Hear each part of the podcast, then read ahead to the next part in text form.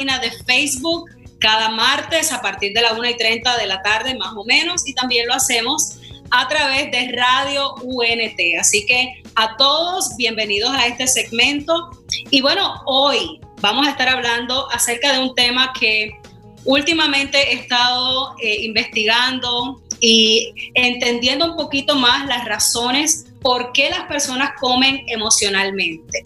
Así que ese es el tema de hoy. Bienvenidos a todos y bueno, las personas que están eh, conectados a través de Instagram, pues les saludo a todos. Pueden eh, también hacer preguntas, aunque les digo que ahora voy a estar pues simplemente dando un poco de información y al final pues haremos preguntas. El tema de, la, del hambre emocional es un tema que no es nuevo. Yo creo que muchas personas se pueden identificar con este tema porque todos en algún momento de nuestra vida hemos comido impulsivamente o hemos comido por eh, las emociones que están de alguna manera desbalanceadas, desequilibradas.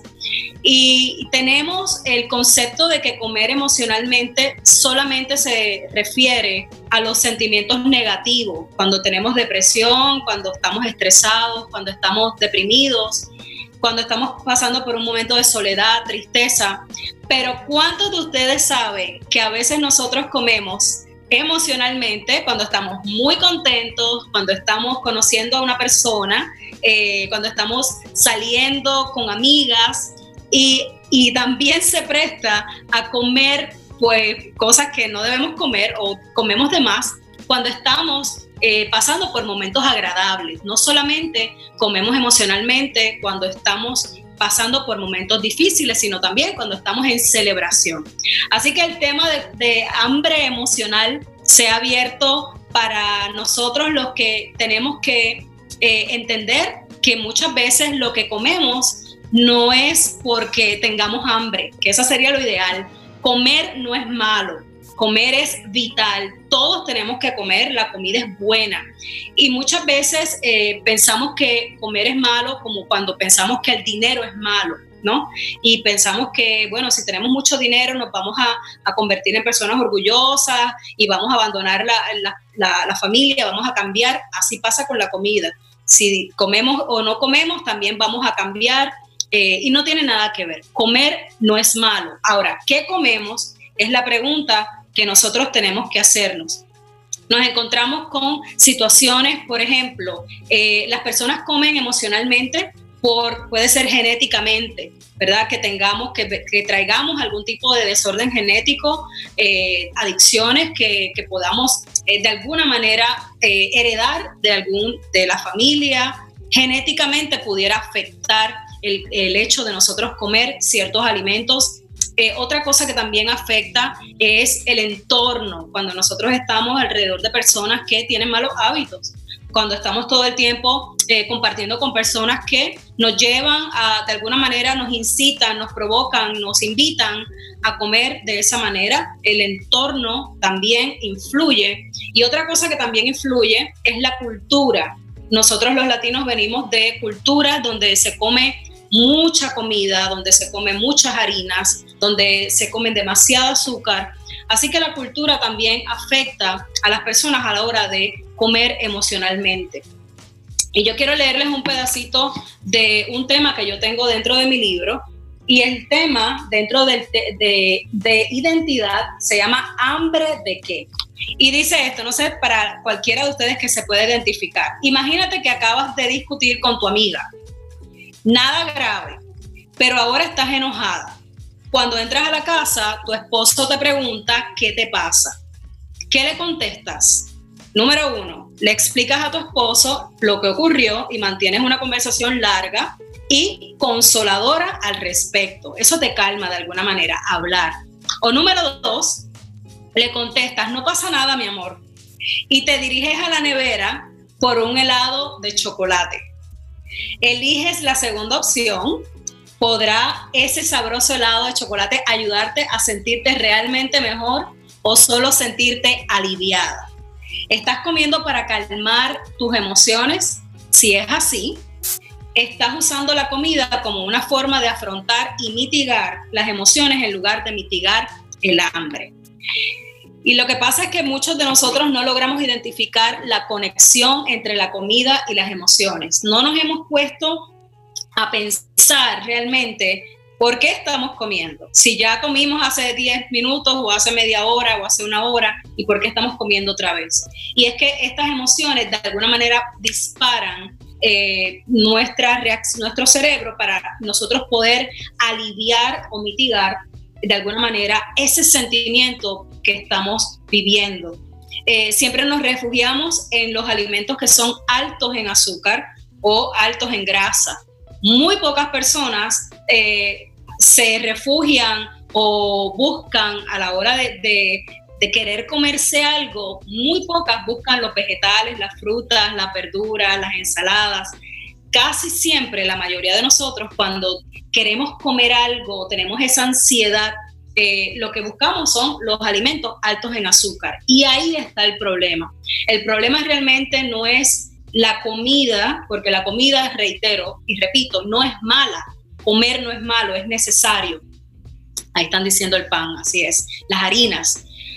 El problema es que nosotros buscamos, eh, el cerebro quiere alivio, el cerebro quiere una anestesia y eso lo encuentra en el azúcar.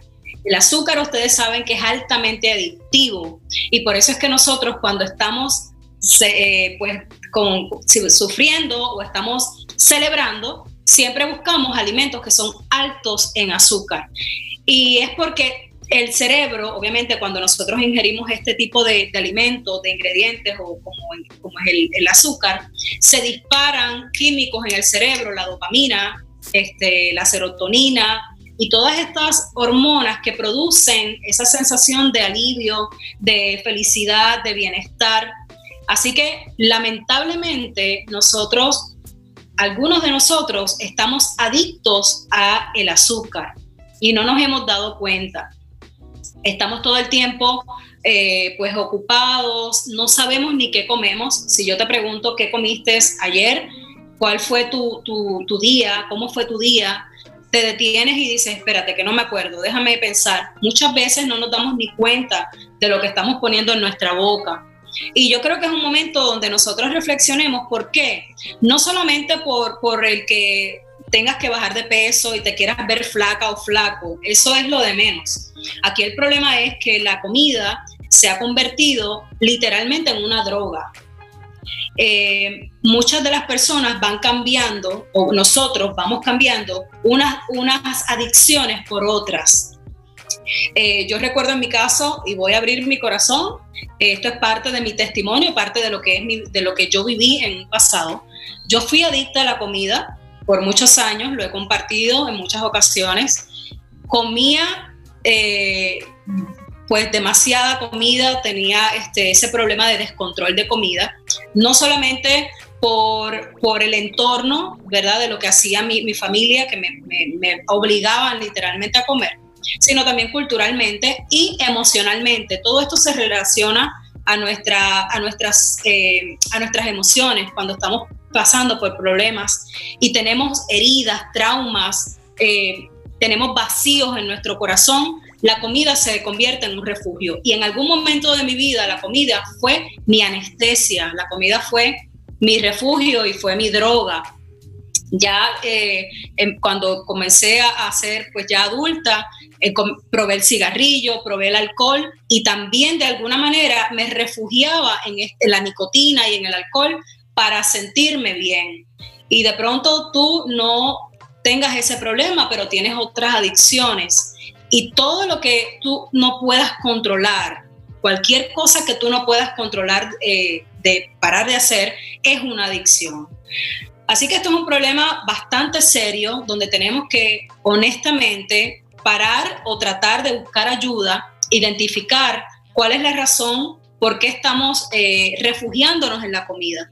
Porque la comida se, se hizo para nuestro beneficio, pero nunca se hizo o se diseñó para nosotros podernos este, refugiar en la comida o comer como estamos comiendo últimamente.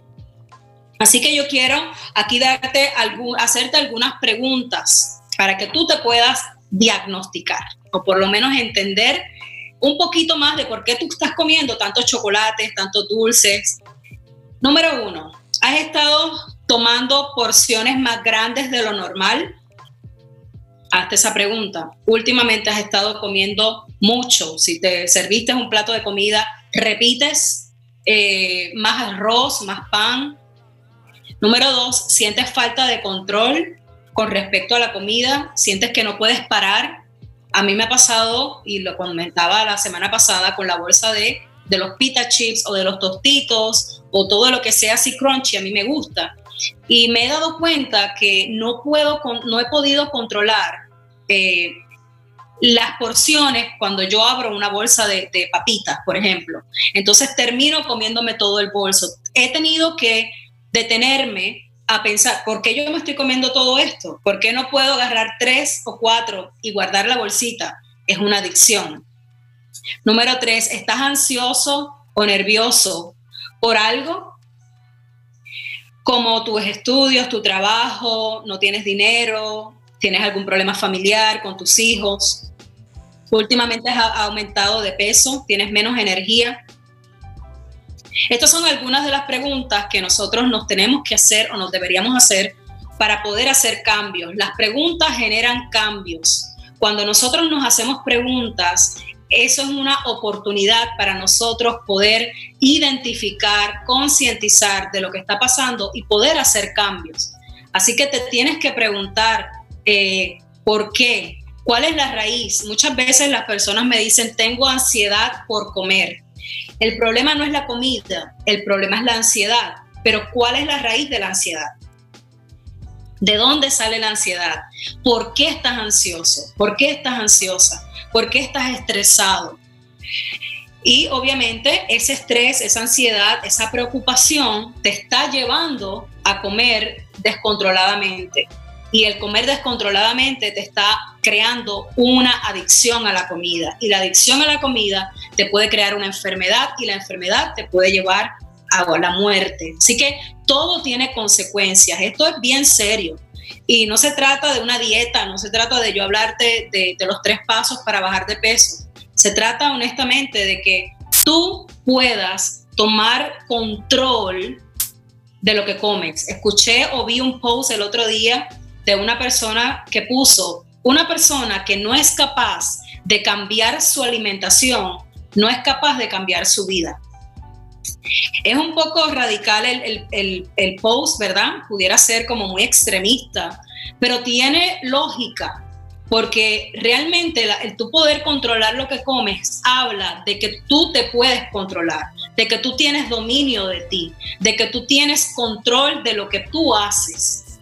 Así que si no tienes control de lo que tú, de lo que tú te llevas a la boca, pues entonces muy probablemente no puedas tener control para otras cosas más difíciles, porque se supone, se supone que nosotros sea fácil para nosotros poder decidir qué hacer para nosotros mismos. Así que tiene un poco de lógica este mensaje que escuché o que vi al respecto de la comida, de cuánto tú puedas controlar lo que comes. Así que para hablar más de este tema de hambre emocional, hemos diseñado eh, un taller gratis y por eso también lo quise abrir a mis en mis redes sociales, no solamente en Facebook, sino en Instagram, porque les quiero invitar a un taller que va a ser este sábado 26 de octubre, de 1 de la tarde a 4 de la tarde. Eh, la charla se llama precisamente Hambre Emocional. Voy a estar compartiendo con dos entrenadores de Colombia. Ellos vienen para acá. Además de ser entrenadores, Cindy Sierra es médico y ella va a estar explicando la relación entre la comida y el cerebro y qué produce y cómo ayudarnos y cómo hacer para romper con esta adicción. También va a estar Juan Carlos Laforí, que además de ser entrenador es coach de vida, es life coach y va a estar eh, José Fernández Jr., que es mi hijo, que también es entrenador personal y ya él es un experto en todo lo que es ciencia en el deporte y la nutrición y él va a estar haciendo unos 30 minutos de ejercicio para ustedes. Esto es completamente gratis. Hay un link en mi página de Facebook y también aquí en Instagram donde se pueden inscribir para por lo menos tener una idea de cuántas personas van a ir. Así que en ese día vamos a estar hablando más profundamente acerca del hambre emocional y es completamente gratis. Así que vayan, regístrense y es este sábado de 1 a 4 de la tarde en el link de Eventbrite. Van a ver dónde es eh, y todo lo que se refiere a esta invitación que es este sábado. Así que Miguel, no sé si hay preguntas por Facebook, estoy en Instagram y lo que veo son puros saludos. Sí, a la gente le encanta saludar, le gusta saludar. Déjame verificar aquí en Instagram, a mí en Facebook. Entrenadora Karen. En Facebook lo que hay es puro saludos de igual manera. Bueno, pues saludos a ustedes allá en Facebook. Gracias por estar aquí. Les pido que por favor compartan esta, este video en sus páginas, que también se registren si viven en la ciudad de Miami para este taller gratuito Hambre Emocional junto a Estatera que son Juan Carlos y Cindy, junto a The Way of Jose, que es José Fernández, y mi persona, entrenadora Karen. Los cuatro estaremos brindando este taller para ustedes, así que eh, los espero sábado a la una de la tarde. Les mando un besito a la gente de Instagram y nos vemos el sábado. Que tengan una linda semana. Nos vemos, mi gente. No olviden, el próximo martes a la 1 pm aquí en radiounete.net.